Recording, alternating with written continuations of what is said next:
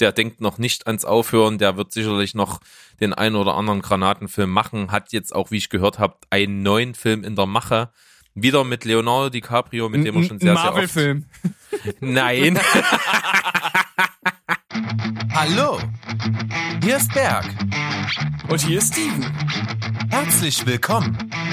Zu Steven Spoilberg.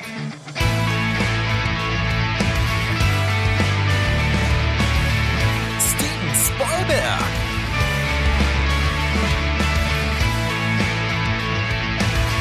Steven Spoilberg. Dein Podcast. Steven Spoilberg. Steven Spoilberg.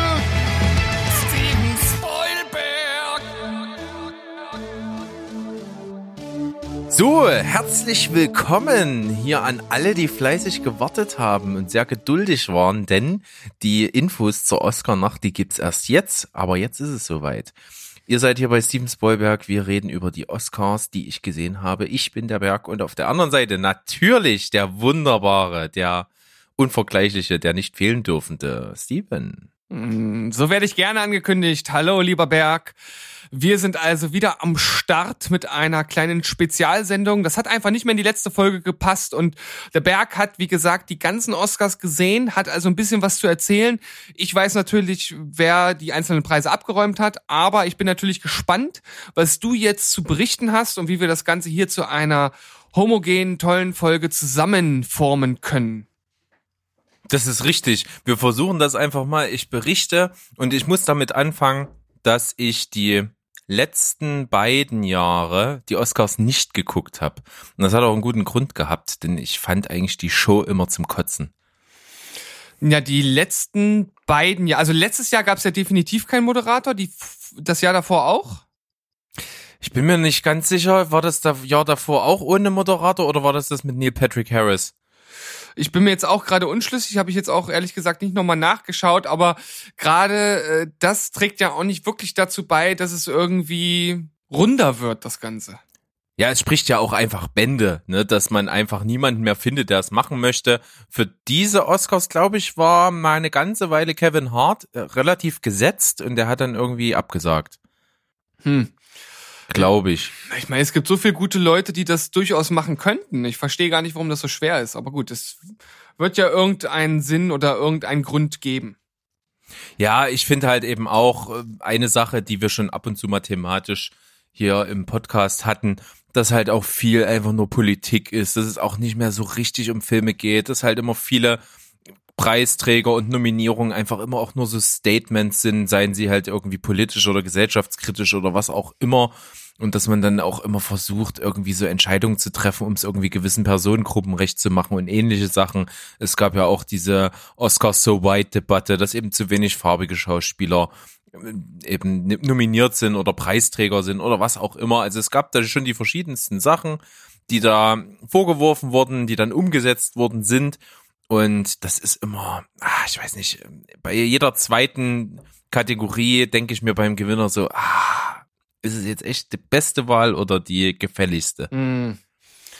Ja, das ist ja schon mal ein Thema, über das wir ausgiebiger gesprochen haben. Das ist auch kein so ganz einfaches, äh, wobei wir natürlich grundsätzlich, glaube ich, beide dafür stehen, dass einfach die nominiert werden sollen, die halt einfach die besten Leistungen gebracht haben. Und wenn das halt in diesem Jahr zum Beispiel beim Regie-Oscar für die Frauen halt keine war, die in dieses Feld mit rein gehört, wobei da ja auch ein, zwei genannt wurden, die durchaus auch hätten mit reinfallen können, dann kann man auch sagen, okay, dann ist das so.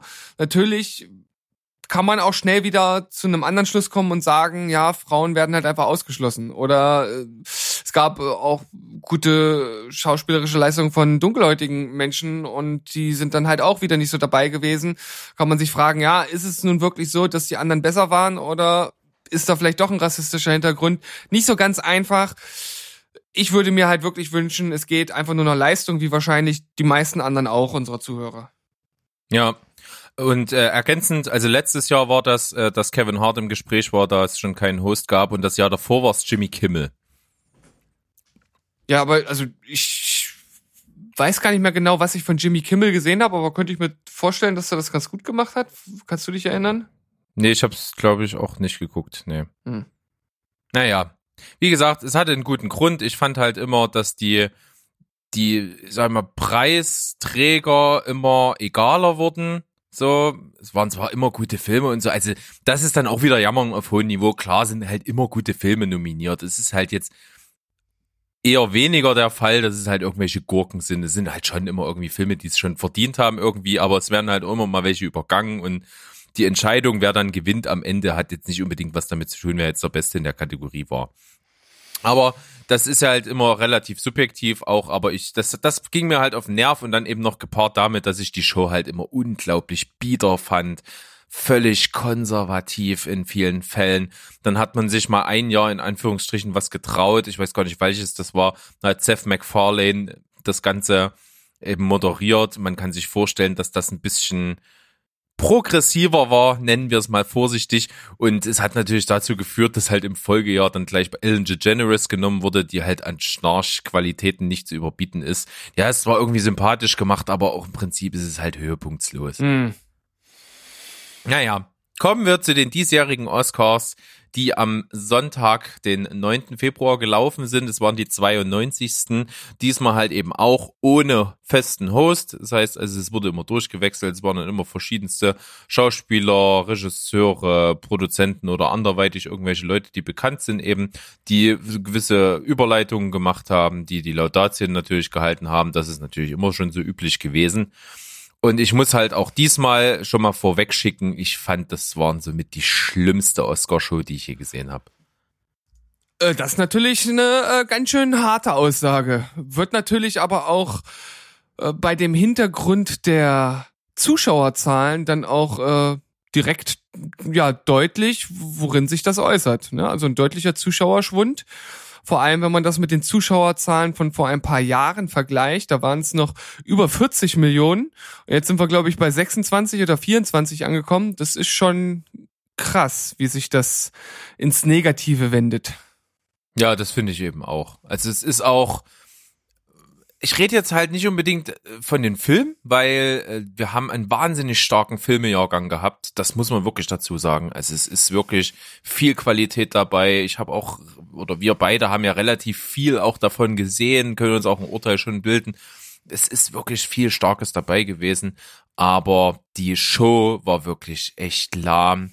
Das ist so triefend vor Langeweile. Man setzt irgendwie auf Nummer sicher. Es gibt keine Highlights. Es schon alleine ich sag mal, man könnte sich ja vorstellen, dass so wenn verschiedene Hosts äh, oder immer verschiedene Menschen so dazwischen was machen, dass man so richtig deren Vorzüge nutzt und irgendwie auf der, denen auf den Leib geschneidert irgendwas macht, dass jeder da so ein bisschen zur Geltung kommt, dass es abwechslungsreich wird. Und es ist eben überhaupt gar nicht der Fall. Du hast das Gefühl, da stehen Menschen, die wurden halt angesprochen, haben eine fette Summe Geld rübergeschoben gekriegt, hier, pass auf, du musst mal jetzt irgendwie eine Überleitung machen bei den Oscars und die haben null Freiheit. Das wird ja genauso inszeniert von, von Produ Filmproduzenten, Regisseuren. Und dann gibt's da so, die, die stehen dann an irgendeiner Stelle, dann lesen die vom Teleprompter halb schlecht irgendwelche schlecht geschriebenen Gags ab. Also da hat kaum jemand eine Ausstrahlung oder irgendwie eine eigene Note. Das kommen ganz wenige nur. Äh, positiv kann ich da nennen, zum Beispiel, ähm, ich weiß nicht, das werden ja einige nicht wissen, bei den Oscars ist es so, die Darstellerpreise werden immer vom anderen Geschlecht der Preisträger des Vorjahres überreicht. Das heißt also, die beste Hauptdarstellerin des Vorjahres überreicht den Preis für den besten Hauptdarsteller des, äh, des folgenden Jahres. Und da hat zum Beispiel Olivia Coleman, die das letztes Jahr die beste weibliche Hauptrolle hatte, überreicht. Und die ist echt cool. Also die ist total sympathisch, die hat eine coole Ausstrahlung, die hat ein schönes Lächeln auf den Lippen, die, die macht das irgendwie mit Pfiff. Also die hat mir gut gefallen.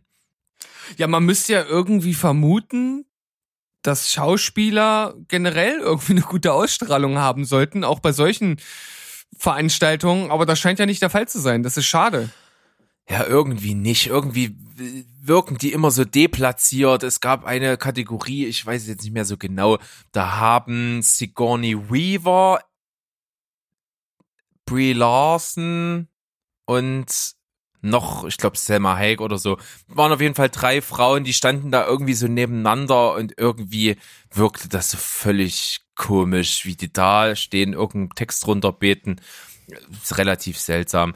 Kommt auch immer noch ein bisschen mit dazu, dass es halt ja bei den Oscars oft so ist, dass ja Stars eben in, vor allen Dingen die Frauen, vor allen Dingen natürlich in Designerkleidern kommen und dass diese Designerkleider manchmal, manchmal richtig gut sind, äh, richtig gut sind oder manchmal eben die absolute Vollkatastrophe. Also ich muss dich enttäuschen. Ich fand Gal Gadot sah ganz schrecklich aus, obwohl das so eine unglaublich hübsche Frau ist, aber nee, ging gar nicht. Des Kleides wegen, oder?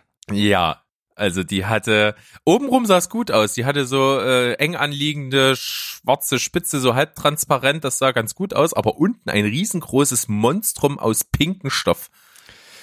Ja, manchmal fragt man sich wirklich, ob irgendwie so ein, so ein äh, taubblind Stummer äh, die Mädels bei ihrer Auswahl beraten hat. Äh, Und manchmal habe ich auch das Gefühl, man will einfach auf Krampf einen Kontrapunkt setzen zu, ja, den, den anderen gängigen Kleidern, aber viele setzen sich dann natürlich auch so ein bisschen in die Nesseln. Durchaus. Aber mein Gott, äh, das ist halt immer alles Geschmackssache am Ende und das ist ja auch nicht Kern der Veranstaltung. Es geht natürlich um die Filme. Eigentlich nicht. Aber ja, das ist dann eben zweitrangig. Und wenn ich jetzt mal so anfange, ich mache das natürlich jetzt nicht in der Reihenfolge der Preisträger und wie die Kategorien vorgetragen worden sind. Ähm, ich gehe mal so ein bisschen an unserer Liste entlang, denn ich weiß nicht, hast du dich schon mal informiert, wie deine Tipps waren? Oder unsere Tipps? Ähm, ja, so ein paar Sachen habe ich natürlich noch im Kopf gehabt. Ich habe mir, ich habe das ja auch teilweise spontan gemacht. Ich habe mir das also selbst gar nicht notiert und auch nicht nochmal angeguckt. Du hast es ja bei uns, glaube ich, im Notizprogramm vermerkt, oder? Ja, im Skript habe ich das verlinkt von Folge 33. Ja, habe ich, hab ich nicht nochmal reingeschaut. Äh, ich weiß natürlich, dass ich als einziger von uns beiden den äh, die Hauptkategorie richtig getippt habe und allein, Ja. alleine dafür müsste ich ja schon äh, 100 Punkte bekommen, würde ich sagen. Ja. Wir werden es am Ende dieser Folge wissen. Wir werden das mal ganz minutiös hier auswerten, was da so passiert ist. Ja, ich habe auf jeden Fall die Oscars geschaut. Die beginnen ja bei uns nachts um zwei und gehen bis halb sechs früh Uhr morgens. Und äh, es begab sich dann an dem Tag eben so kurz vorher in der Redaktion vom Telestammtisch, bei dem wir beide ja sind. Liebe Grüße an den Telestammtisch, vor allen Dingen an Andi ähm, hat man so gefragt, ja, wer guckt denn eigentlich noch so? Wir könnten noch jemanden brauchen, der hier so ein bisschen den Social Media Kanal mit befeuert. Und da habe ich mich gemeldet gehabt, weil ich ja sowieso gucke. Und ich habe dann also den, die Oscar-Verleihung zusammen mit ein paar Kollegen vom Telestammtisch geguckt. Ähm, waren mehrere mit dabei. Wir haben parallel eine Skype-Konferenz zur Veranstaltung gemacht. Es waren der Stu mit dabei, der Dom, die Eva, der Christopher, glaube ich, war dabei. Ich glaube auch noch, der, der, der Max war noch mit dabei. Also es war eine illustre Runde, äh, sehr durchmischt zwischen Enthusiasmus, Schlaftrunkenheit und technischen Problemen. Also alles war mit vertreten und wir haben uns dann auch so immer ein bisschen abgesprochen, wer jetzt hier so ein bisschen was als Live-Blog da so auf Facebook postet zum Beispiel. Ja, das hört sich auf jeden Fall äußerst spannend an. Äh, Ich habe ja zu der Zeit äh, geschlummert. Ich war im Lummerland und habe dann mich morgens überraschen lassen und habe erstmal laut gejubelt, als ich den äh, die Vergabe des Hauptpreises gehört habe, weil ich mir das ja wirklich gewünscht habe. Dazu kommen wir ja später dann nochmal äh, genauer und ich werde ja jetzt hier wahrscheinlich auch nicht großartig spoilern, äh, wenn ich sage, dass Parasite den den Titel für den besten Film gewonnen hat und wir uns da wahrscheinlich beide sehr drüber gefreut haben. Ja, das war schon absolut großartig und auch etwas unerwartet, das muss man schon durchaus so sagen. Aber alles zu seiner Zeit. Aber wer hat's gewusst? Wer hat's gewusst? Der Steven hat's gewusst und das, das äh, macht stolz. Wir haben natürlich auch, das ja damals in der Folge gesagt, wir haben ja nicht so richtig unbedingt das genommen, wo wir denken, dass es gewinnen wird, sondern halt auch einfach so ein bisschen aus dem Bauch heraus, ein bisschen auch äh, das gemischt mit unseren Wünschen, was gewinnen soll. Genau. Und da waren ein paar Überraschungen mit dabei. Aber das werden wir dann am Ende auswerten. Ähm, Im Grunde genommen hat das Ganze, die Oscars haben ja begonnen mit so einer Musical-Nummer. Die, die war so ganz nett. Wobei ich witzig fand, da war so eine Choreografie, die getanzt wurde mit so mehreren Tänzern und die waren auch verschieden verkleidet. Einige waren als Joker-Figuren verkleidet und einige waren im Outfit von Midsommar, der ja für nicht ein Oscar nominiert war. Okay, das ist ja schon mal interessant.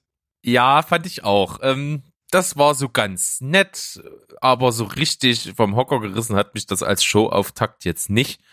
Und dann ging es halt eben los, äh, los mit so ganz äh, los, es war so ein freudscher Versprecher jetzt, ja. Es wurde dann relativ lose, weil verschiedene Sachen dann eben da abgegangen sind und die ersten Preise wurden vergeben und ganze, ganz am Anfang die ganzen Sachen, die da eben rausgekommen sind, waren so keine Überraschung und das war irgendwie so das Schlimme. Also es waren so viele Sachen dabei, wo so die, die bequemste Wahl getroffen wurde. Also wenn ich da jetzt zum Beispiel mal Richtung ähm, Dokumentarfilme oder, oder äh, Kurzfilme gehe, da haben dann halt schon die äh, irgendwie gewonnen, die da so die bequemsten war. Also in der Kategorie bester Dokumentar-Kurzfilm haben wir beide nicht recht gehabt. Wir haben ja getippt, ich Walk Run Cha Cha Cha und du hattest St. Louis Superman und gewonnen hat ah, dieser unaussprechliche Filmtitel, ähm, äh, wie hieß er, How to, How to Learn Skateboard in a Warzone when you're a girl. Mhm. Etwas ungelenker Titel, aber ja, natürlich politisch brisant aufgeheizt, das Ganze, deswegen wahrscheinlich so relativ weit mit vorne. Weiß man nicht so genau. Aber Oder? ich, Wie siehst du das? Ja, ich habe mich mit den mit den Filmen da ja tatsächlich relativ wenig beschäftigt gehabt, aber da das natürlich durchaus auch wieder politisch eine gewisse Aussage hat, ist das jetzt keine Überraschung, dass solch ein Film da ganz weit vorne mit äh, mitspielt. Äh, wenn du jetzt dann überschwenkst zu den Dokumentarfilmen, ich glaube, da lag ich richtig, ne? Ich muss es mal gucken. Ich darf, ich darf hier irgendwie jetzt gerade mal nicht ähm, meine, meine Reihenfolge hier vor, vermehren. Sonst Ach so. Erzähle ich alles doppelt irgendwie. Dann, dann mach es, mach es einfach, Junge. Ja, wir, wir machen das mal in unserer Reihenfolge. Also es ist nicht die, die bei den Oscars war, aber unsere beste visuelle Effekte zum Beispiel. Da hast du ganz richtig gelegen. Du hast 1917 getippt. Ja. Ich Avengers 4 Endgame und du lagst damit natürlich vollkommen richtig. Also herzlichen Glückwunsch schon mal dazu. Das heißt, ich, Ähm. ich führe zu diesem Zeitpunkt mit 1 zu 0. Ja, sicherlich natürlich auch gerechtfertigt, weil ja auch ganz oft das so ist, dass äh, ein Film, wo man die visuellen Effekte quasi nicht sieht, manchmal auch relativ weit vorne ist. Und das ist ja bei 1917 schon irgendwie der Fall. Da sind viele visuelle Effekte, du hast aber nicht so das Gefühl, dass äh, da viel mit dem Computer eben gemacht worden ist, was natürlich auch eine hohe Kunst ist. Ja, auf jeden Fall, definitiv. Ja. Dann ähm, beste Tonmischung. Ja. Ja, Tonschnitt, Tonmischung, das sind immer die Kategorien, wo keiner so richtig weiß, was die beiden voneinander unterscheidet. Ich äh, irgendwie haben wir im, äh, im, in der Skype-Konferenz auch nochmal drüber philosophiert. Ich habe es schon wieder vergessen. Ich kann es dir also nicht genau sagen. Aber Tonmischung hat ebenfalls 1917 gewonnen. Mein Tipp war ja Le Mans 66. Und was hatte ich getippt? 1917. Ach so, Ja, ja, dein zweiter Punkt. 2-0. Dafür war ich beim Tonschnitt vorne. Ich habe da auch auf Le Mans ähm, gesetzt und äh, das hat er tats tatsächlich bekommen. Da warst du auch bei 1917, aber so Okay. viel hat er dann doch nicht gekriegt. Ja. An der Stelle.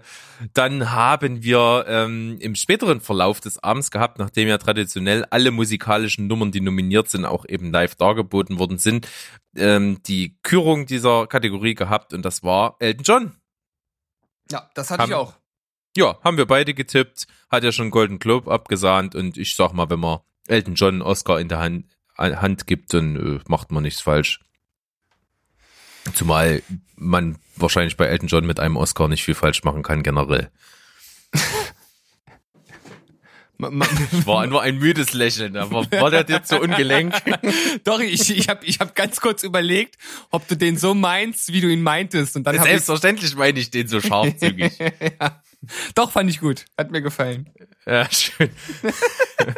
Bleiben wir mal musikalisch. Ähm, das war tatsächlich mal so ein, ein, äh, wie soll man sagen, ein neu eingeführtes oder wieder ein wieder aufleben lassendes Novum. Man hat die ganzen ähm, Filmscores angespielt, Ja. während die Kategorie verlesen wurde. Das war ganz witzig, weil die Überleitungen von dem einen zum anderen immer ganz witzig und cool waren irgendwie. Da waren schon deutliche Brüche drin, vor allen Dingen dann, als das äh, Joker-Theme kam. Sie haben ja das, die Szene oder den, de- das musikalische Thema äh, des äh, Treffens zwischen ihm und Bruce Wayne gewählt als Ausschnitt.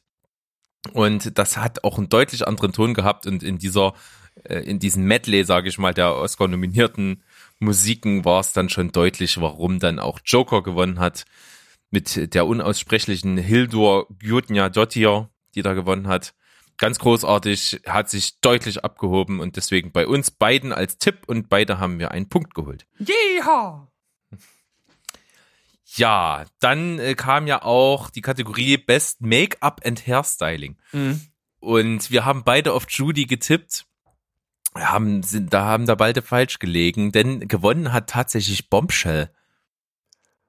Ja, ich habe ich hab da äh, auch was zu äh, gesehen und nicht äh, bei äh, Margaret Robbie und auch nicht bei äh, das äh, äh, Entschuldigung, ja, war jetzt hatte ich gerade einen Knoten im Kopf. Ähm, bei äh, Charlize äh, Theron war das wohl so, dass die äh, dass die irgendwas mit Silikon im Gesicht gemacht haben, was wohl unglaublich gut funktioniert haben soll. Genau, also in dem Film waren viele Modellagen. Vor allen Dingen, ja, Charlize Theron sah wirklich ganz anders aus. Und äh, das Witzige ist, ich kann schon mal vorgreifen für unsere nächste Cinema Couch Kompass Folge. Der kam in der Sneak. Ich habe ihn auch schon gesehen jetzt mittlerweile. Ah, Und äh, meine Frau beugte sich am Anfang des Films zu mir rüber. Sag mal, ist das Charlize Theron? Die hat aber ganz schön was machen lassen. Ich so, nein, das ist nur eine Maske. Alles gut. Die sieht wirklich nicht aus wie sie selbst in dem Ja. Film. Das hat gut funktioniert. Und noch viel großartiger, ähm, ah, der Typ, dessen Namen ich halt jedes Mal wieder vergesse, der hatte so ein Fettsuit an und äh, man und auch wirklich ganz aufwendig fett modelliertes Gesicht. Und das sah wirklich so aus, als hätte er sich das wirklich live angefressen. Also du hast überhaupt nicht gesehen, dass das künstlich war. also das ein, war also anscheinend ein ein guter eine gute Wahl, die sie getroffen haben. Ja, auf jeden Fall. Was natürlich witzig ist, Bombshell natürlich der Film, der jetzt so an der an der Front steht der MeToo-Bewegung und als absoluter Feministenfilm ja irgendwie gelten möchte und dann den Oscar fürs beste Make-up bekommt. Naja gut. ob, das, ob das so eine geschickte ähm, Wahl war, weiß ich jetzt nicht genau. Aber der Schauspieler äh, John Lithgow, der äh, hat das gespielt und den, den kannte ich auch, den habe ich schon ein paar Mal gesehen. Wenn du den mal googelst, den kennst du auch, den hast du schon oft in Filmen gesehen.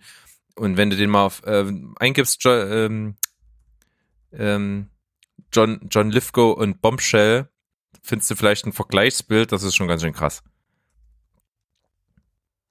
Das werde ich machen. Ja, mach das mal derweile. Ah ja, den, den Schauspieler kenne ich definitiv. Der ist sehr bekannt. Ja, der ist wirklich bekannt. Namentlich überhaupt nicht irgendwie für mich, aber man kennt ihn, man hat ihn oft gesehen. Und das, der ist wirklich aufwendig Oh ja. hergerichtet worden. Also ja, das stimmt. Kann man machen. Ist auf jeden Fall cool gewesen. Ja, dann ähm, beste Szenen, bestes, was? Next one, please. Yes, äh, bestes Szenenbild haben wir beide getippt und du hast richtig gelegen. Ich war ja bei The Irishman, weil ich das einfach dieses Retro-Feeling einfach so authentisch fand und so aufwendig auch. Aber Once Upon a Time in Hollywood war wohl die wahrscheinlichere Wahl, die du getroffen hast und der hat auch gewonnen. Klar, wenn, wenn man da so ein altehrwürdiges LA aus 69 nachbaut, dass da, oder Hollywood nachbaut, dass da die Academy schwach wird, war ja fast abzusehen dann doch. Haha, nächster Punkt. Wie steht's? Zwischenstand? Ähm, das ist jetzt 5 zu 3 Okay. aktuell. Ja, bester Kurzfilm. Haben wir beide falsch gelegen, haben auch keinen davon gesehen und keine Ahnung gehabt. Nefta Football Club auf deiner Seite und meiner Seite ist Sister. Ist es nicht geworden. Es war dann am Ende der Film, ähm, äh, ja, äh, irgendwas mit Neighbors Window, glaube ich, hieß er. Hm. Habe ich nicht gesehen. Scheint ja auch ganz pfiffig gewesen zu sein, weiß ich nicht genau, aber kann ich mir jetzt kein Urteil bilden. Ah, Ist ja auch eher so eine unpopuläre Kategorie. genau, unpopulär. Weg mit dir. Nächste Kategorie. Bester animierter Kurzfilm. Ähm, da sind wir äh, auch beide daneben gewesen, mit äh, ich mit Daughter, du mit Kid Bull. Am Ende war es dann äh, wieder ein ja, Diversity Statement. Ähm, es war der Film Hair Love. Ähm, auch so irgendwie so ein bisschen so ein 2D-Animationsfilm über äh, auch eine dunkelhäutige, so ein kleines Mädchen, die irgendwie mit ihren Haaren da so zu kämpfen hat, mit ihren, ja, mit ihren, wie soll man das sagen, mit ihren Herkunftswurzeln und so weiter und so fort. Ja, ist wahrscheinlich eher ein politisches Statement gewesen. Hm. So, bester Schnitt habe ich auf Le Mans gesetzt, du auch und damit haben wir richtig gelegen. Mhm. Wir haben also hier auch wieder die technischen Kategorien auf der Seite dieses Films, aber eben auch von 1917, zu denen wir kommen, wenn wir im Bereich beste Kamera sind und seien wir mal ehrlich, das war halt wirklich der am wenigsten überraschendste Moment des Abends, dass 1917 die beste, äh, den Oscar für die beste Kamera gewinnt. Roger Deakins ähm, oft schon richtig im Game mit dabei gewesen, auch schon ausgezeichnet worden in der Vergangenheit und auch eben hier. Und deswegen, ja, hoch verdient. Wobei man sagen muss, dass wirklich alle, die dort nominiert waren, richtig, richtig cool waren. Also da war, da wäre es, wenn 1917 nicht dabei gewesen wäre, dann schon echt spannend gewesen, glaube ich. Mhm. Wo dann das Zünglein an der Waage ausschlägt. Ja, Aber- wir haben es vorhin schon. Hm? Aber, aber ich hoffe, ich habe auch auf 1917 gesetzt. Hast du. Sehr gut.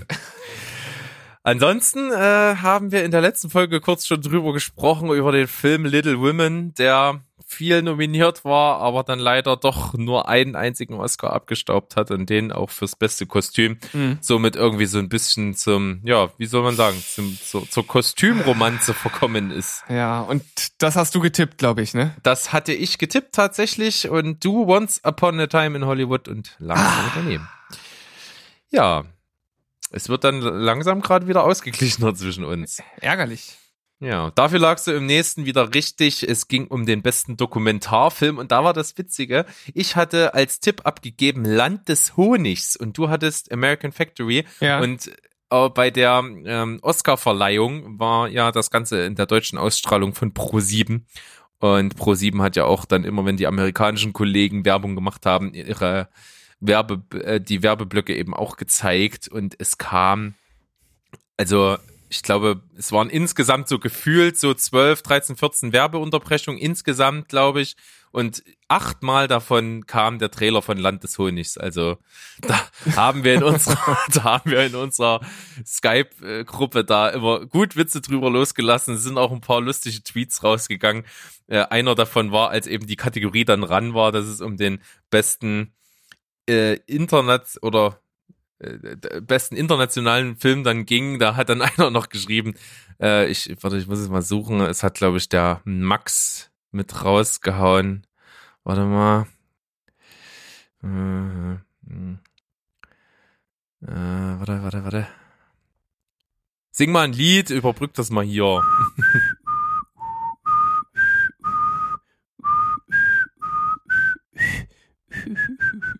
Ja, war, war ganz stark gepfiffen, auf jeden Fall. Traumhaft. Du, dein Gehirn hätte einen Klaps gekriegt, wenn du es nicht beenden hättest können, oder? ja. Max hatte auf jeden Fall dazu äh, geschrieben, wenn Honeyland jetzt gegen Parasite gewinnt, kaufe ich mir morgen mazedonischen Honig. Sehr gut. Und dann hat er noch drunter geschrieben, das fand ich ganz cool, wird aber eher so sein, dass sie nicht mal den Umschlag öffnet. Und das Ganze wurde verliehen, nämlich von Penelope Cruz, die wirklich irgendwie offensichtlich nicht auf den Umschlag geguckt hat und gleich äh, verlautet hat, dass es Parasite wird. Was wir beide ja getippt haben und beide auch einen Punkt mitgenommen haben. Ja. Ja, aber wie gesagt, noch der Vollständigkeit halber, also in der Dokumentarfilm-Rubrik war es eben nicht Land des Honigs, ganz überraschenderweise. Es war American Factory, was du getippt hattest. Ja. und Damit nochmal einen Punkt geholt hast. Yeehaw. Dann kam äh, auch ein ärgerlicher Moment, als es um den besten Animationsfilm ging. Du hast ja, ja so gedacht, ach, ich vote mal voll gegen den Strich und nehme, ich habe meinen Körper verloren. Mhm. Äh, den habe ich ja mittlerweile auch gesehen. Wir haben schon drüber gesprochen. Den fand ich wirklich toll und fantastisch und hätte auch das super gefunden, wenn der gewinnen, gewonnen hätte. Aber es war mein Tipp, äh, Toy Story, alles hört auf kein Kommando. Das äh, ist, ist sowas von unverdient und unverständlich, aber es war absolut klar und deswegen habe ich den da auch genommen, weil es absolut klar war. Mhm. Diese, diese Verbindung zwischen Disney beziehungsweise Pixar und den Oscars, es ist, äh, kommst du nicht gegen an. Tja. Schade, schade. Da hätten sie äh, auch ja praktisch im im, im Zuge dieser doch sehr äh, interessanten Entscheidung des besten Films auch hier mal gegen den Strich schwimmen können. Aber nun gut. Ja. Dann bestes adaptiertes Drehbuch. Lagen wir leider beide daneben. Äh, Hm. Du warst ja bei The Irishman, ich war bei Little Women. Gerade so ein bisschen, weil ich mir dachte, okay, das wird das Trostpflaster, weil sie nicht als Regisseurin nominiert ist, dann wenigstens fürs Drehbuch ähm, war sie nominiert und gewinnt den dann vielleicht so. Aber nein, es hat am Ende Jojo Rabbit gewonnen. Hm. Interessant, auf jeden Fall. Ja, aber hatte ich jetzt nicht auf dem Schirm, weiß ich jetzt auch nicht, äh, inwieweit das jetzt verdient oder nicht verdient ist. Ich habe mir ja nicht gesehen. Ja. Von daher, aber es ist nicht die zwei Päpste gewesen. Zum Ist ja auch was. Zum Glück. Das ist auch, genau, das ist ja auch schon mal was. Ja, auf jeden Fall. Bestes Originaldrehbuch waren wir beide uns sehr sicher, dass äh, Tarantino, der dann Ja. Steinebrett hat, das ab abräumen wird, haben beide auf Once Upon a Time in Hollywood getippt, aber es kam da schon die erste Überraschung. Ja. Es hat Parasite gewonnen. Bun John Ho. Bong Joon-ho. Wahnsinn. Ähm, sehr überraschend gewesen, dass der Film, der eben nicht ein amerikanischer Film ist, in der in so einer Hauptkategorie einen Preis holt. Das war dann schon mal der Wahnsinn. Ja, der, der Anfang des Wahnsinns. Ja, sozusagen. Auch wenn, wie gesagt, ich jetzt mich hier nicht festnageln lasse, das war sicher nicht, nicht, nicht der chronologische Anfang des Wahnsinns, nur in meiner Listenvorgehensweise hier. Ja, gut, okay. Ja. Ähm, dann kam ähm, bei mir hier auf der Liste beste Nebendarstellerin. Da habe ich mich ja relativ sicher für Laura Dern entschieden, die für Marriage Story nominiert war, die auch schon den Golden Globe geholt hat. Hm. Und du hast einfach mal aus äh, niederen männlichen Trieben für Margot Robbie gestimmt. Das ist alleine deine Interpretation. ja, es ist eine böswillige Unterstellung, aber wir lassen das mal einfach. Anscheinsvermutung. Ja, wir lassen, genau. Wir lassen den Elefant mal einfach im Raum. Aber ich hatte recht behalten und Laura Dern ist es geworden. Hm. Ja, ansonsten, wir haben ja schon drüber gesprochen, das Geburtstagskind des Abends, der aber nicht da gewesen ist übrigens. Ähm, der war nicht mit bei den Oscars im Saal, war irgendwo anders wahrscheinlich. Joe Pesci hat nicht gewonnen. Schade, Leider. schade. Wir hätten es gerne gesehen und ich hätte es auch gar nicht so unwahrscheinlich gefunden eigentlich, weil äh, es waren viele Umstände, die dafür gesprochen haben. Aber was soll's? Es ist dann am Ende Brad Pitt gewesen. Mhm. Ich habe es ja in Ah. unserer letzten Folge schon anklingen lassen. Das war eine wirklich gute Leistung von ihm. Ob das jetzt wirklich Oscar-reif war oder ob das nicht eher eine Entscheidung im Sinne von, der hat schon so viel geleistet, er hätte schon öfter mal einen Oscar kriegen können, hat es nicht ge geschafft, deshalb kriegt er jetzt einen. So wirkte das ein bisschen. Äh, er hat einen, oder? Nee, er hatte noch keinen. Kein? Keinen. Echt nicht? Ich bin, lege ich da jetzt so daneben? Ich hatte irgendwie es so im Hinterkopf. Ich habe das nicht äh, nachgeforscht tatsächlich, aber ich hatte irgendwie im Hinterkopf, dass er einen hat. Aber egal. Ja, wir nähern uns weiter der Sensation. Wir hatten natürlich dann jetzt die, noch die Kategorie der Hauptdarsteller. Ich hatte es ja schon angekündigt. Olivia Coleman hat den besten männlichen Hauptdarsteller dann den Preis überreicht und das war völlig ähm, unüberraschend Joaquin Phoenix für seine Joker-Darstellung. Das kann man sehen, wie man will. Wir fanden das absolut großartig. Es gibt natürlich auch immer mal wieder dann so, finde ich, sehr gewollt kritische Stimmen, die dann sagen, ja, das ist doch absolut prädestiniert dafür, dass man da einen Preis kriegt, weil da das man man quält sich ja in so einer Rolle so und und kann so viel zeigen und deswegen ist es doch dann klar, dass man sich dem Oscar so anbietet. Mag vielleicht sein, aber trotzdem war es wahnsinnig stark, intensiv und hat einen völlig mitgenommen und Ja. von daher war es keine Überraschung, dass er den Preis holt.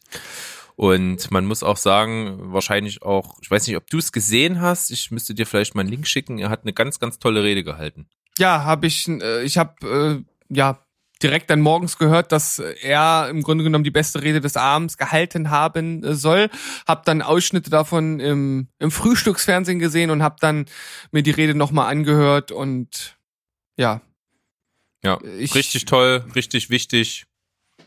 Viele gute Sachen angesprochen. Vor allen Dingen war es im Prinzip eine ein Plädoyer für Menschlichkeit und für eben das aufzubrechen, dieses, dieses Denken in Schubladen, in Klassen, in Unterteilung, in Unterschieden, sondern einfach versuchen eben äh, im Grunde genommen miteinander auszukommen, egal wie die Voraussetzungen sind und dass alle sich eben respektieren, nebeneinander leben können, ob jetzt Mensch oder Tier oder was auch immer. Und das war halt einfach eine gute Botschaft, die kam für mich ehrlich rüber und er hat wirklich seinen Moment genutzt. Man, man hat gemerkt, er hat natürlich durch die vielen Vorpreise natürlich auch äh, schon den Gedanken natürlich gehabt, dass äh, es sein könnte, dass er den Oscar holt und hat eben diesen Moment dann von seiner Rede auch genutzt, um was Wichtiges zu sagen, um sich vorher auch Gedanken zu machen.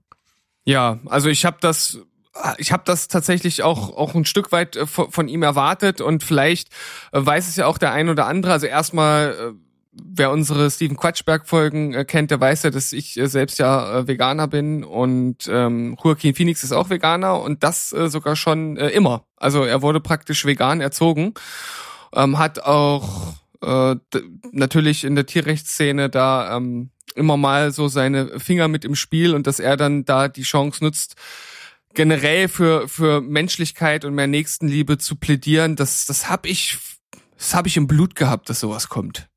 Ja, und das hat er getan. Wie gesagt, ganz großartig. Wir werden das mal hier im Skript irgendwie mit verlinken. Ist wirklich eine coole Rede gewesen, sollte man sich anhören. Und von der besten Rede des Abends dann zur schlechtesten wahrscheinlich. No, Nochmal ganz Wenn's- kurz, bevor du damit weitermachst. Ich habe nämlich nochmal nachgeschaut äh, wegen Brad Pitt, weil du dir so sicher warst.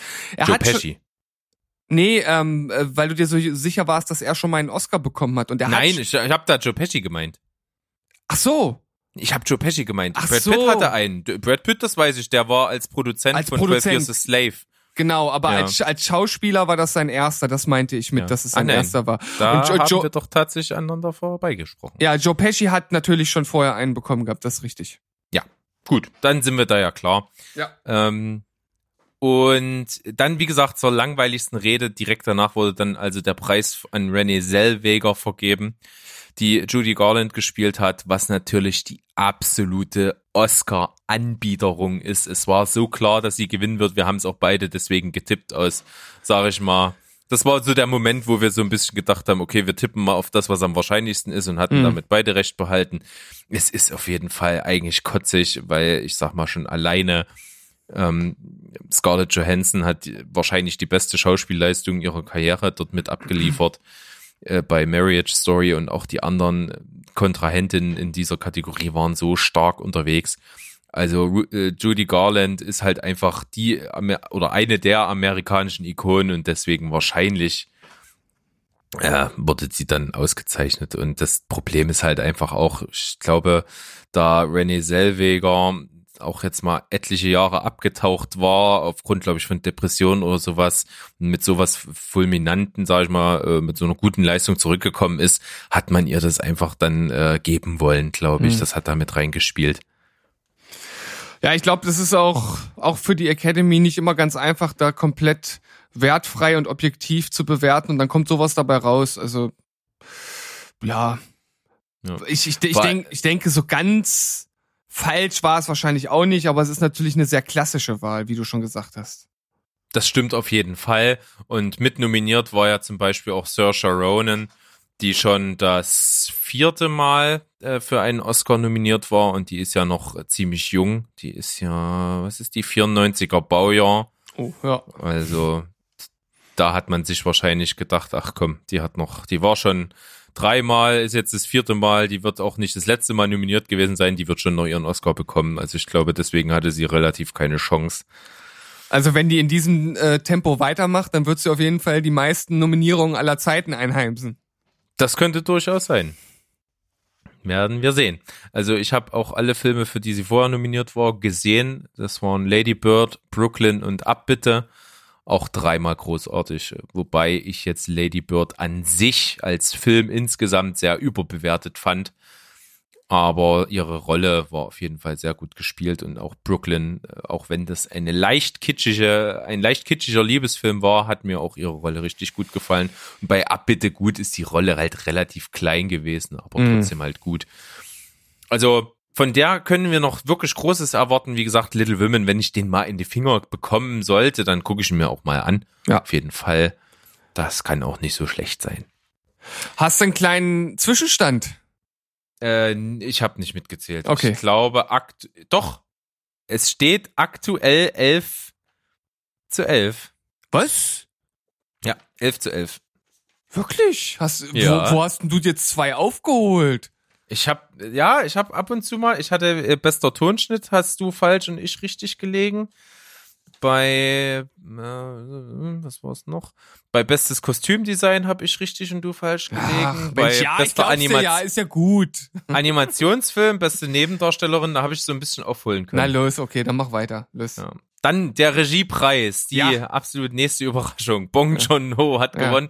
Entgegen unseren Erwartungen, ich war mir eigentlich relativ sicher, dass es 1917 werden wird, auf, auf einfach aufgrund des logistischen Aufwandes, so ein Wahnsinnsprojekt zu koordinieren äh, und, und umzusetzen in der Form, wie er es getan hat. Aber eben auch Altmeister Scorsese von dir als Tipp wäre auch eine gute, sichere Bank gewesen. Allerdings hat uns, ja, der sympathische Südkoreaner mit dem Pfannkuchengesicht eines Besseren belehrt. Der hat so ein süßes Pfannkuchengesicht, wirklich. Der hat, der hat sich so gefreut den ganzen Abend. Der war völlig überwältigt. Das hast du gemerkt, dass es eine ganz ehrliche Freude war, äh, dass er es nicht fassen konnte. War ja auch mit Dolmetscherin immer auf der Bühne, weil er selber relativ wenig Englisch sprich, äh, spricht. Er hat also nur so ein paar Sa Sachen mit rausgebracht und ähm, die wirkte auch immer so ein bisschen irritiert, dass sie jetzt wieder ran muss. Mhm. Aber gönne ich ihm total. Äh, Parasite, beste Regie, Bong Joon-ho, absolut verdient. Und damit hatte er an diesem Punkt des Abends dann halt wirklich schon den dritten Oscar, hat das Feld der Oscar-Gewinner damit auch schon angeführt, weil ähm, nur 1917 zu dem Zeitpunkt, oder nicht angeführt, aber mit 1917 auf Gleichstand, weil 1917 hat in vor allen Dingen eben technischen Kategorien ja schon drei abgeräumt zu dem Zeitpunkt. Ansonsten war es sehr, sehr verteilt. Le Mans hatte zwei, Joker hatte zwei und Once Upon a Time in Hollywood auch zwei und ansonsten nur noch vereinzelte Oscars. Also es war halt keiner wirklich deutlich, obwohl eben im Vorfeld ja unglaublich viele ähm, mit, mit zahlreichen Nominieren dabei waren. Also wir hatten ja vier über zehn, einmal Joker mit elf Nominierungen, 1917 mit zehn, Once Upon a Time mit zehn, The Irishman mit zehn. Das ist schon unglaublich beeindruckend. Mhm, auf jeden Fall. Also es ist ja schon wirklich lange her, dass ein Film wirklich richtig viele Oscars abgeräumt hat. Und diese Zeiten wie damals bei Titanic mit 13 Oscars oder was, oder 12, ich weiß jetzt nicht genau, die sind äh, irgendwie vorbei. Ja, oder die Herr der Ringe-Reihe, die auch unglaublich viel abgeräumt hatte. Das war wirklich Wahnsinn. Und wie gesagt, ähm, Joker mit elf Nominierungen, der absolut am meisten nominierte Film, war uns aber auch schon im Vorfeld klar, dass der nicht allzu viele davon holen wird. Ja. Ja. Was bleibt denn jetzt eigentlich noch auf an Kategorien? Ja, nur noch bester Film. Nur noch bester Film. Nur noch bester Film, da die Überraschung Und des Abends. Den Punkt Parasite. mach ich. Den Punkt machst du. Ich habe 1917 getippt, war mir auch relativ sicher dabei. Und du hast also die Hälfte aller Kategorien richtig erraten. Du hast 12 von 24, ich nur 11 von 24. Jawohl. Herzlichen Glückwunsch, ganz stark gemacht. Das ist meine Rehabilitation für das unglaublich schlechte Oscar-Quiz, was ich abgeliefert habe. Ja, das ist okay. Es war auch ein schweres Quiz. Ja, aber Find- du, war, fand- du, fand aber, aber du warst deutlich besser bei dem Quiz als ich. Ja, Zumindest laut deiner Aussage. Und ich glaube dir natürlich, wenn du mir sagst, dass du da sieben Fragen richtig beantwortet hast. Aber hier war jetzt natürlich auch ein Stück weit Spekulation mit dabei. Also ich, ich habe natürlich nicht wirklich gedacht, dass Parasite auch gewinnen kann. Ich habe das ja auch bei unserer Auswahl gesagt. Ich, ich würde mir das halt einfach wünschen und ich würde das total cool finden, wenn der halt gewinnen wird und es wäre nicht mal unverdient und dass er jetzt dann auch wirklich gewonnen hat, das hat mich, das hat mich echt zum Jubeln gebracht. Das stimmt. Das war wirklich ein toller Moment. Also zumindest so ein bisschen überraschend war dann doch mal was. Und es ist auch, finde ich, einfach mal, dass tatsächlich der beste Film auch bester Film geworden ist, ist doch auch mal Novum. Und das, das ist auch schon ein bisschen zynisch, oder? Ja, aber es ist ja doch schon oft so, dass es irgendwie ein Statement ist. Hm. Das, das kann man schon, schon so sagen. Spielst du jetzt zum Beispiel auf Moonlight an? Zum Beispiel Moonlight oder oft sind es ja auch Kriegsfilme, die da gewinnen oder was weiß ich, was. Das ist schon immer so ein zweischneidiges Schwert, was Mhm. da so mit in den Vordergrund rückt. Oh, jetzt 12, 12 Years a Slave. Mhm, Sowas. mhm. Das sind alles ja nur so geschichtsträchtige Sachen, meistens auch irgendwie based on true events oder irgendwelche Statements eben für Diversity oder was weiß ich der Geier. Keine Ahnung. Das kommt schon oft vor. Hm. Ja, Aber hier Parasite, großartiger Film, hochverdient, geschichtsträchtig allemal, weil zum einen in der Kategorie bester internationaler Film und bester Film und damit natürlich auch der erste internationale Film, der überhaupt einen Oscar in dieser Kategorie geholt hat. Ja, absolut Wahnsinn eigentlich. Und vielleicht ist das ja ein ganz gutes Zeichen. Vielleicht ist das auch ein Zeichen für die Zuschauer, dass doch noch Überraschungen möglich sind, auch wenn natürlich das nicht in jeder Kategorie der Fall war. Aber da muss halt auch was passieren, dass in den nächsten Jahren das nicht zu einer absoluten Witzveranstaltung äh, sich degradiert und immer weniger Leute das gucken. Also es muss einfach mehr äh, Freshness, mehr mehr Hipness oder was auch immer äh, man da für tolle äh, neudeutsche Wörter nehmen möchte. Irgendwas muss da muss da her, damit mehr Leute wieder schauen und dass halt ein bisschen mehr Nerven, Nervenkitzel da ist. Und vielleicht ist das ja so ein kleiner Anstoß nochmal gewesen zum Ende der Veranstaltung. Ja, auf jeden Fall. Ich bin gespannt. Äh, Ich sag mal, ich hatte es ja schon erwähnt, ich habe es jetzt also auch zwei Jahre lang nicht geschaut und muss auch sagen, unter normalen Umständen hätte ich es diesmal wahrscheinlich auch nicht gemacht. Aber so, ja, wir haben jetzt hier einen Film- und Serienpodcast, da äh, guckt man sich äh, natürlich dann schon mal um und denkt sich, ja, okay, sollte man jetzt vielleicht mal machen.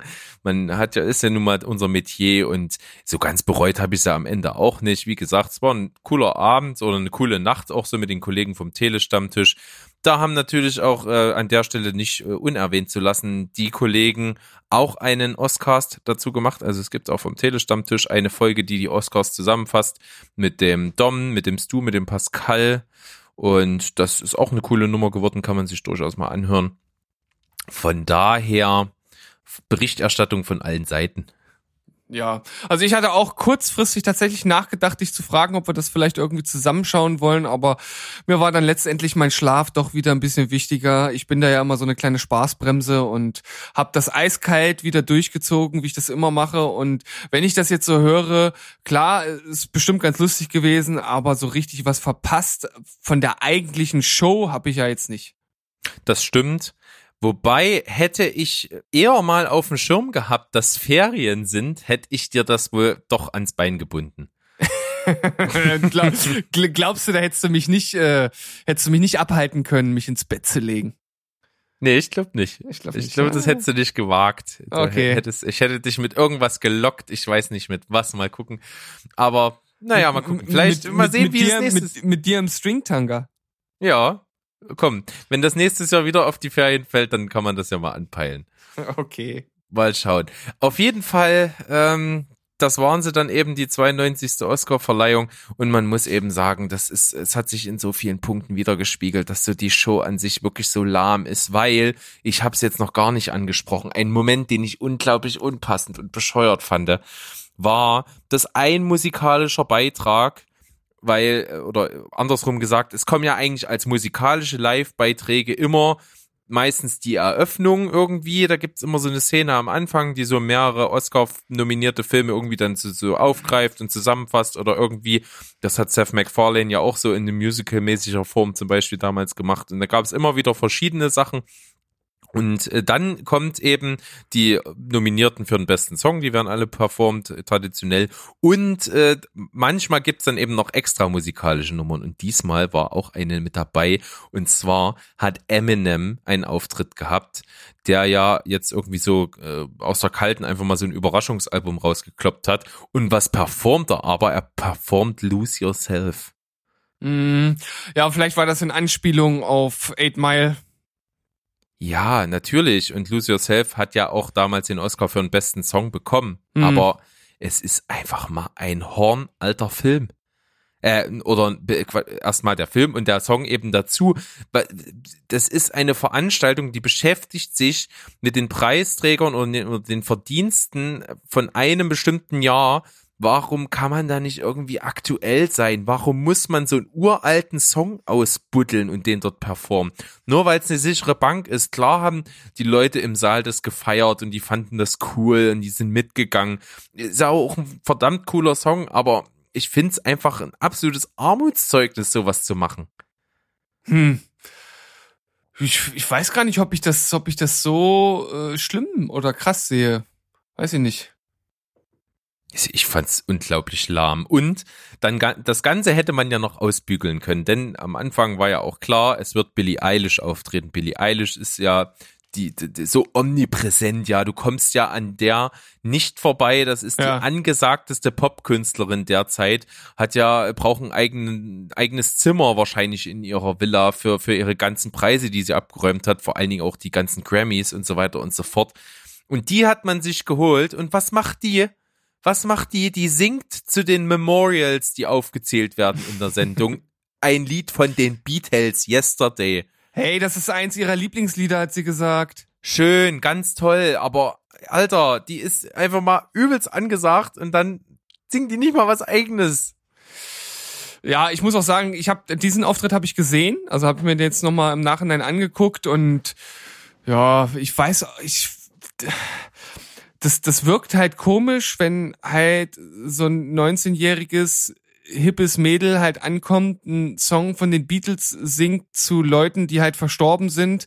Irgendwie passt das nicht so richtig zusammen. Nee, gar nicht. Fand ich auch, also weiß ich nicht. Hat einfach nicht gepasst, fand ich. Naja, aber was soll man machen? Ne? Also die müssen natürlich da irgendwie, äh, irgendwas müssen sie ja reinpacken, wo die Leute drüber sprechen können. Und Billie Eilish ist ja das eine Thema. Dann natürlich dieser äh, unerwartete Auftritt von Eminem, dessen neues Album ich mir tatsächlich mal angehört habe, zumindest Auszug, äh, auszugsweise und muss sagen, der Typ kann immer noch spitten wie ein Monster. ist der Wahnsinn. Ja, also seine Fähigkeiten sind auf jeden Fall unbenommen. Hat jetzt einen Vollbart. Echt? Hm. Lustig. Fand ich auch. Äh, ich, ich glaube, damals, als er den Oscar bekommen hat, da, da wuchs ihm noch gar kein Bart. Nee, gefühlt nicht. Also da sah er so aus wie so ein, äh, ja, wie so ein Stück, wie so ein Löffel Quark in der Kurve oder wie sagt man das? Ja, ich weiß auch nicht, wie so ein, wie so ein glatt rasierter Babybell oder nicht bezahlte Werbung. Ja, richtig. Vor allem nicht von dir. Ja, Für vor allem nicht Käse, von mir. für Käse wirst du in diesem Leben wohl keine Werbung mehr machen. Wahrscheinlich nicht, nein. Nein.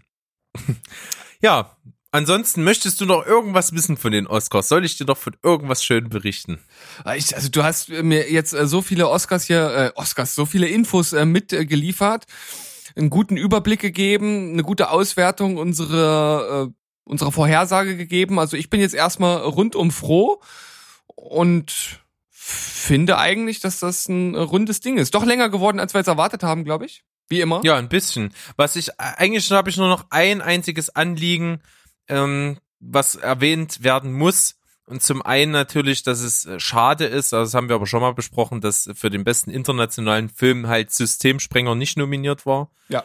Das ist schon für viele überraschend gewesen, für viele halt eben auch ja nicht so ganz verdient. Und was ich persönlich äh, sagen muss, ich fand es sehr, sehr schade, dass die Irishman so gar nichts bekommen hat bei zehn Nominierungen. Das ist natürlich hart, vor allem, weil Scorsese ja hier echt nochmal so ein Herzensding an den Start gebracht hat mit einem Cast, von dem man wahrscheinlich auch nicht geglaubt hat, dass der irgendwie nochmal so zusammenkommt und der Film hat ja auch wirklich durchweg gute Kritiken bekommen und dass er nun wirklich gar nichts bekommen hat und dass nicht mal unser persönlicher Gott Joe Pesci was bekommen hat, das ist natürlich schon wirklich schade. Das stimmt. Ja. Gut, es gibt natürlich äh, zwei Erklärungsversuche vielleicht von meiner Seite. Zum einen, wer muss eigentlich Martin Scorsese noch einen Preis in der Hand drücken? Ja, Es ist, es ist ja eigentlich, es ist Quatsch. Das ist ja mit dem Schinken nach der Wurst geschmissen, das ist, weiß ich nicht. Dem, dem wird kein Preis mehr gerecht. Der Mann, der ist halt, äh, der wird äh, unweigerlich in die Annalen der Filmgeschichte eingehen, definitiv. er hat anal gesagt. hm, werd erwachsen. So. Äh, und, das- und das Coole war, das stimmt, das habe ich gar nicht erzählt. Bong Joon-ho gewinnt überraschend den Regiepreis.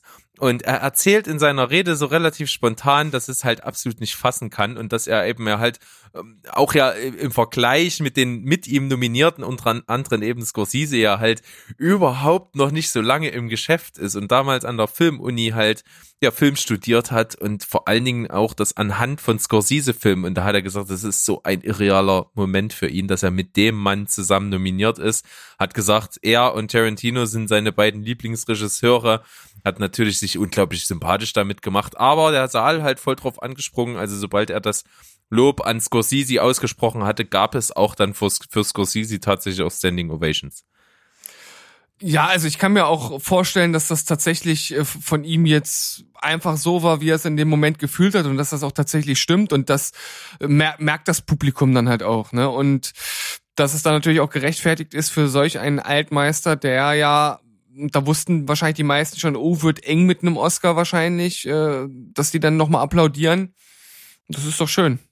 Ja, und ich denke mal, ähm, oder ich bin mir sicher, das ist definitiv nicht der letzte großartige Film, den wir von Scorsese gesehen haben.